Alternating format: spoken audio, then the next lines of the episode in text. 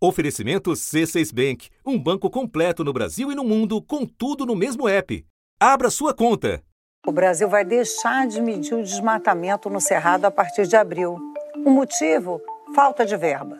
Por um valor irrisório para os cofres públicos, o segundo maior bioma brasileiro será abandonado sem qualquer monitoramento do Instituto Nacional de Pesquisas Espaciais. Segundo o INPE, a verba que mantinha a equipe acabou em dezembro. Para manter o projeto de pé seriam necessários 2 milhões e meio de reais por ano. Justo no momento em que, de acordo com cientistas do MAP Biomas, o Cerrado está submetido a um elevado grau de ameaça. O levantamento do MAP Biomas mostra que quase triplicou a área destinada à agropecuária em uma região de Cerrado, no norte e nordeste. Entre 2010 e 2020, o Cerrado foi o bioma que mais perdeu vegetação nativa, cerca de 6 milhões de hectares. O desmatamento no Cerrado aumentou quase 8% entre agosto de 2020 e julho do ano passado.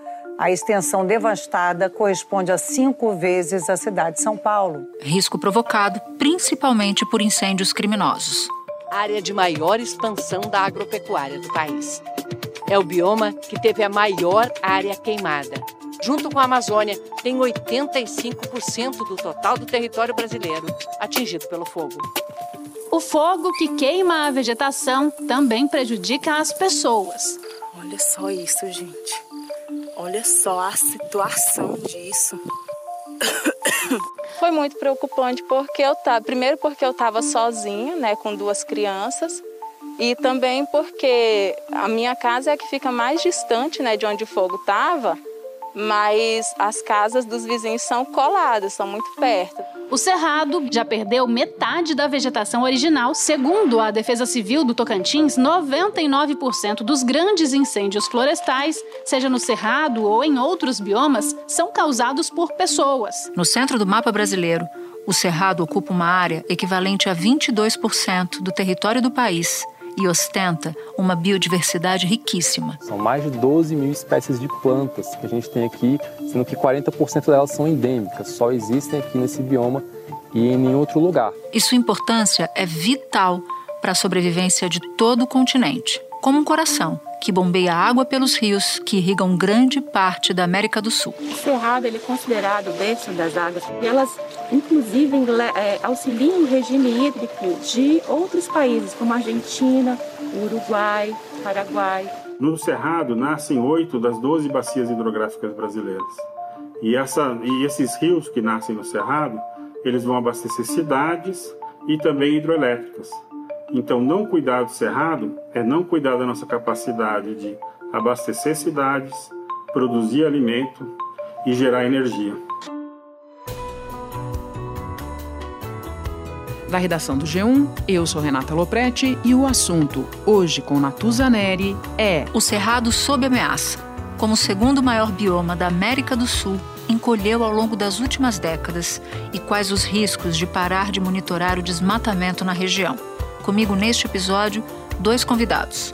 Mercedes Bustamante, professora do Departamento de Ecologia da Universidade de Brasília e integrante da Academia Brasileira de Ciências. Antes, falo com o repórter Fábio Castro, jornalista da em Anguera, filiada da Globo em Goiás. Segunda-feira, 10 de janeiro. Fábio, você fez um Globo Repórter especial sobre o Cerrado mostrou detalhes da fauna, da flora, das águas, falou do que ainda não se sabe sobre o bioma. Então eu quero começar te pedindo: você pode nos descrever brevemente, para quem não conhece o Cerrado, como ele é? Normalmente, Natuza, eu explico para as pessoas que o Cerrado é aquele lugar que tem aquela vegetação mais baixa, não tem aquelas árvores gigantescas que a gente vê na Amazônia as árvores são mais baixas e tem aqueles troncos retorcidos. É isso que me chama a atenção no Cerrado. E principalmente na época da seca, durante o inverno aqui no Brasil, o Cerrado é muito seco, ele tem aquela coloração opaca, meio amarelada, amarronzada. Esse uhum. é o Cerrado. E, é o, e por trás dessa imagem há muito ainda que a ciência que a pesquisa precisa descobrir, porque a gente sabe muita coisa da Amazônia, por exemplo, mas o cerrado não. O cerrado, em muitos pontos, ainda há uma interrogação para os pesquisadores. E o que chama muita atenção é que, apesar de muito ainda a ser pesquisado, a ser conhecido, a gente tem cada vez menos área de cerrado para se poder estudar, para se poder conhecer. Você acompanha a situação do Cerrado já tem duas décadas, né? Viu de perto a mudança desse bioma brasileiro nos últimos anos. Desde o ano 2000, o Cerrado perdeu metade da vegetação nativa original. Na sua experiência e de acordo com o que você acompanhou, o que, que mudou nesses 22 anos? Nessas últimas décadas, nessas duas décadas, é, um avanço descontrolado, é o que a gente escuta muito aqui no Cerrado, é, da agricultura e aquele o cerrado bruto, o cerrado natural mesmo, ele perdendo espaço. O maior desafio do bioma cerrado hoje é a gente fazer entender que o desenvolvimento é, da produção de alimentos, ela não precisa, ela não precisa derrubar mais nem um metro de área de cerrado para produzir quantidade maior que já se produz hoje. Além da beleza, além da diversidade, ele sustenta a nossa atividade econômica. Eu, conversando os pesquisadores da Universidade de Brasília, me disseram o seguinte, que hoje as unidades de conservação que existem no Cerrado, elas representam menos de 3% do que é o Cerrado bruto, do Cerrado natural. O resto de Cerrado, ele já não existe mais. Ele, ele acabou, ele foi destruído. Pelo menos 10 espécies ameaçadas de extinção ocorrem aqui. E a gente sabe que essa área é uma área preciosa, né? uma área que vai permanecer aqui para as futuras gerações. Todo o resto do cerrado já foi destruído em grande parte. Então, o que a ciência tem para estudar, o que a ciência tem para pesquisar, o que a gente tem também para poder desfrutar e conhecer o que é o cerrado mesmo, significa hoje menos de 3% que estão protegidos. É importante a gente lembrar que aqui em Goiás a gente tem é, duas unidades federais de conservação, que é o Parque Nacional da Chapada dos Veadeiros, que é mais pertinho de Brasília, né? Uhum. Pertinho do Distrito Federal.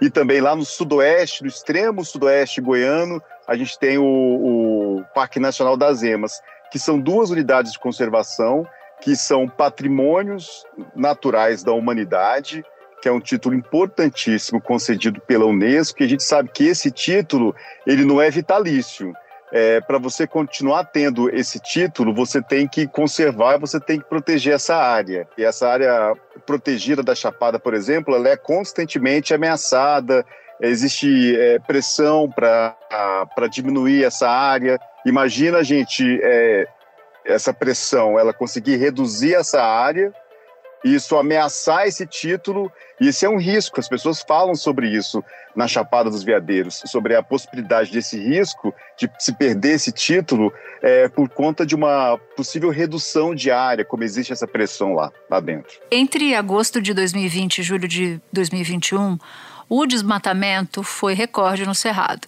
E os dados do INPE mostraram também um número muito grande, recorde, de focos de incêndio até agosto. Eu sei que você cobriu um incêndio na Chapada dos Veadeiros. Pode nos contar o que você viu quando você cobriu esse incêndio na Chapada? Eu nunca vi nada parecido. Chamas incontroláveis. O fogo novamente chegou ao Parque Nacional da Chapada, destruindo uma área equivalente a 5 mil campos de futebol. Fora do parque, no Vale da Lua, onde o fogo começou na semana passada, os turistas estão voltando aos poucos, mas encontram um cenário devastador. Cara, eu tô chocado aqui, assim, eu eu, isso aqui, o Vale da Lua virou o Vale da Morte, né? Virou assim, tudo queimado, muito triste. Uma área de cerrado extremamente destruída pelo fogo, e aquele fogo criminoso, né? Porque a gente sabe que no cerrado acontecem dois tipos de incêndio, aquele que é o natural, que é provocado pelos raios, e isso é benéfico, inclusive, para a regeneração do cerrado, para produção, para germinação das plantas do cerrado, esse, esse incêndio, esse calor que é produzido por esse fogo natural, ele é importante para isso. Mas aí quando é um incêndio criminoso produzido pelo homem, ele não, ele é devastador, porque nem essa camada de proteção que a gente sabe que as árvores do cerrado têm é suficiente para proteger essa, essa vegetação. Então, para mim foi assustador ver, ver isso acontecer no Cerrado. E, por um outro lado, é, algo também que marcou muito na cobertura desse incêndio é o esforço de uma imensa equipe de brigadistas, bombeiros, voluntários, moradores ali da região que, Natuza, são moradores que estão dando a vida para proteger uhum. isso. Mas não é um trabalho fácil, nem mesmo para quem foi treinado para isso. Em meio ao combate, uma das brigadistas se feriu ao cair nas pedras. E qualquer descuido, a gente está escorregando e acaba que a gente tem que socorrer um brigadista nosso que está aí dando a vida todo dia para poder salvar o nosso bem, né? São pessoas que se machucaram, tiveram queimaduras graves porque tiveram que entrar no meio da mata para combater o fogo, para combater o incêndio.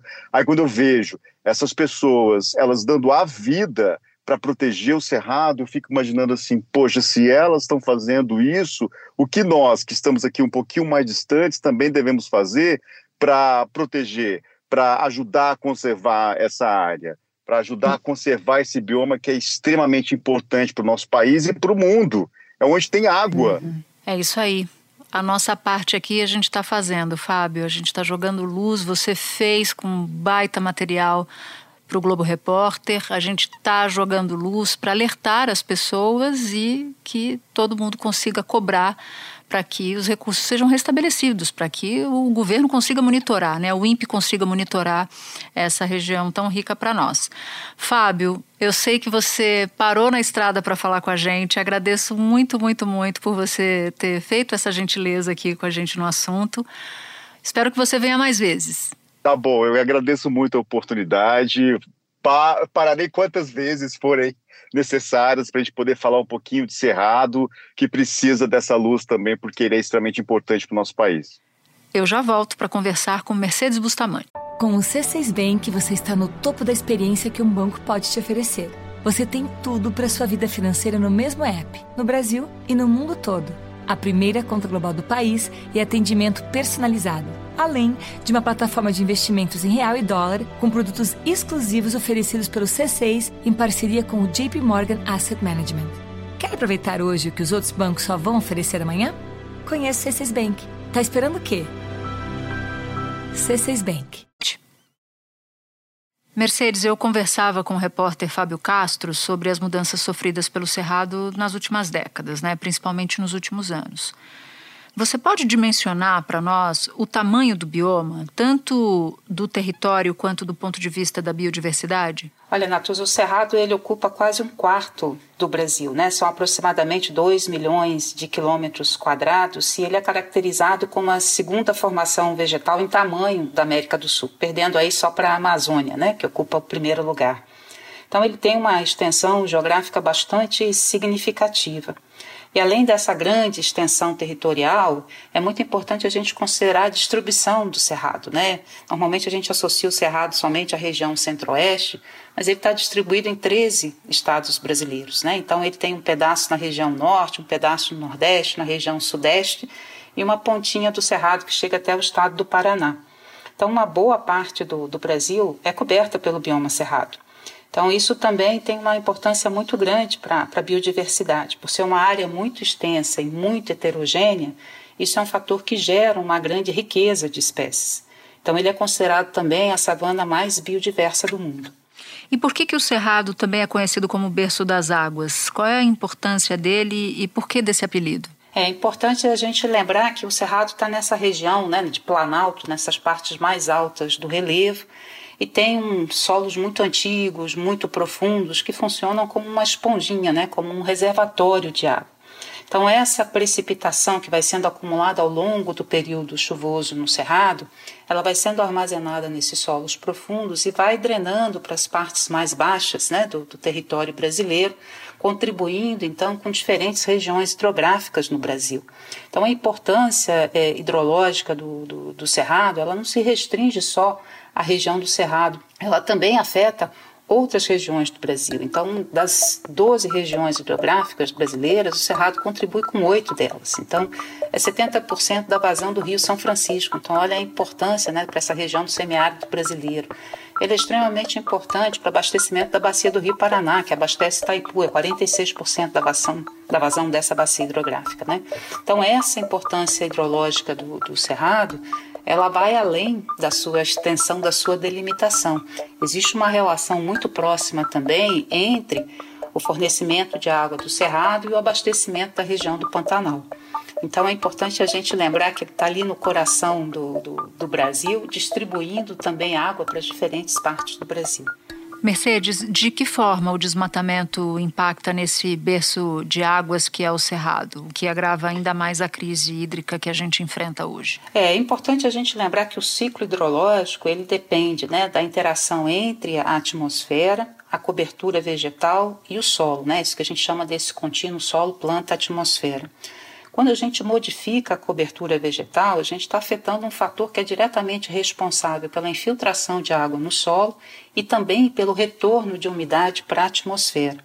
Então, a gente substitui uma vegetação que evoluiu sobre essa condição de sazonalidade da precipitação, que tem raízes profundas, que consegue manter a cobertura vegetal durante o período seco, por um sistema homogêneo de raízes superficiais e que mantém o solo descoberto durante o período seco. Então, essa mudança em larga escala, ela vai alterar tanto a infiltração de água no solo, como o retorno de umidade para a atmosfera e a vazão dessa água para as grandes bacias hidrográficas. Então, a gente mexeu num componente que é muito substancial para controlar é, o fluxo de água que é tão necessário para a provisão de energia, por exemplo, para o Brasil.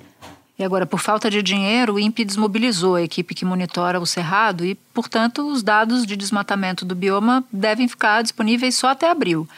Eu sei que você considera que o Cerrado deveria ser o grande polo de mudança da política climática do país, mas o que a gente vê é o oposto disso, né? um desmonte. Quais são as consequências de ficar sem esses dados, Mercedes? Esse apagão de dados é, é crucial. Né? Hoje o, o Cerrado ele concentra é, importância em termos de segurança hídrica, segurança alimentar e segurança energética para o Brasil. Então, não ver o que está acontecendo nessa região é uma falta de visão estratégica também.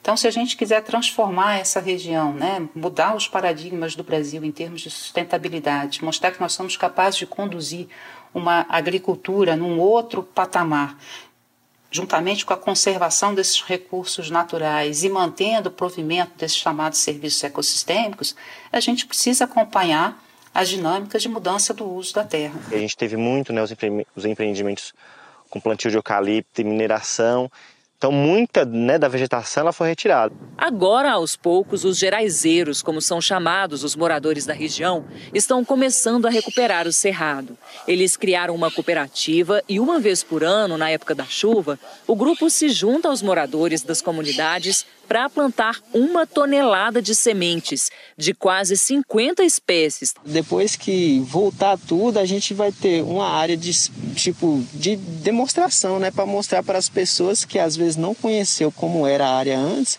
conhecer agora. Hein? Então, não ter essa informação, ela compromete o planejamento futuro do Brasil e é também uma, uma perda da transparência em relação às ações do governo junto à sociedade brasileira.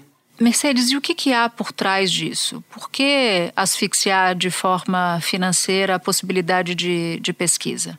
Matus, eu acho que tem dois componentes aí quando a gente fala no Cerrado. A gente tem um componente histórico, porque historicamente né, o, o Cerrado foi sempre mais negligenciado em relação ao que acontecia, por exemplo, é, no monitoramento da Amazônia. Havia menos atenção internacional, ele é menos protegido pela legislação ambiental, tanto que o programa de monitoramento do Cerrado ele veio bem depois do programa de monitoramento da Amazônia. O relatório da ONG internacional WWF apontou que o Brasil está entre os países que mais desmataram no mundo e pode ser isso, né? Esse desmatamento pode ser a origem de novas zoonoses, que são as doenças que vêm de animais. O Brasil é o único país que possui duas frentes de desmatamento: a porção sul da Amazônia e o Cerrado. O relatório destaca que dados de 2019 e 2020 comprovam que as perdas nesses dois biomas continuam e de forma cada vez mais acelerada.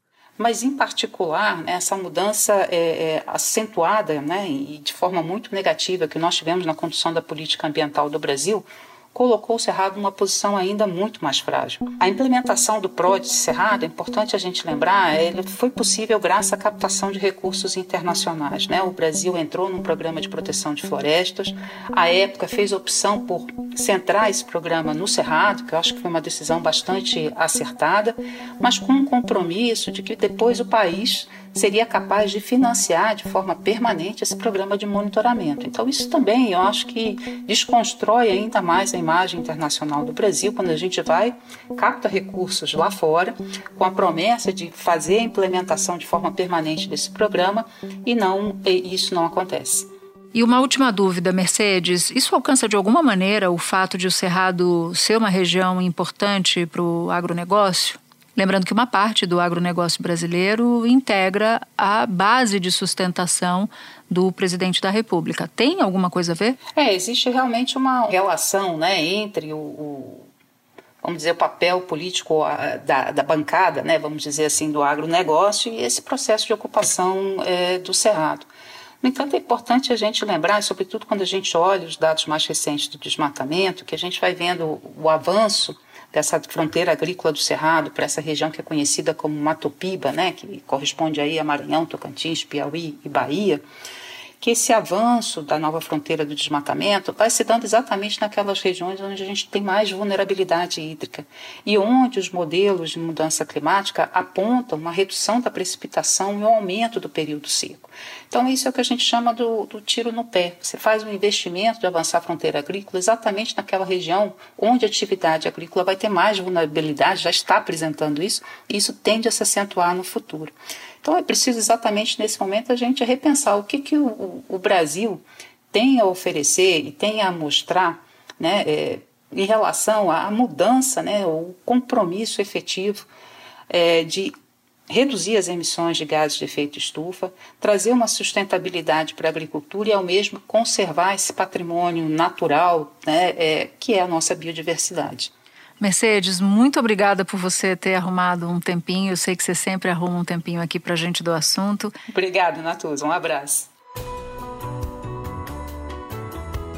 Este foi o assunto, o podcast diário disponível no G1, no Globoplay ou na sua plataforma de áudio preferida. Vale a pena seguir o podcast na Amazon ou no Spotify assinar no Apple Podcasts, se inscrever no Google Podcasts ou no Castbox e favoritar na Deezer. Assim, você recebe uma notificação sempre que tiver um novo episódio. Eu sou Natuza Neri e fico por aqui. Até o próximo assunto.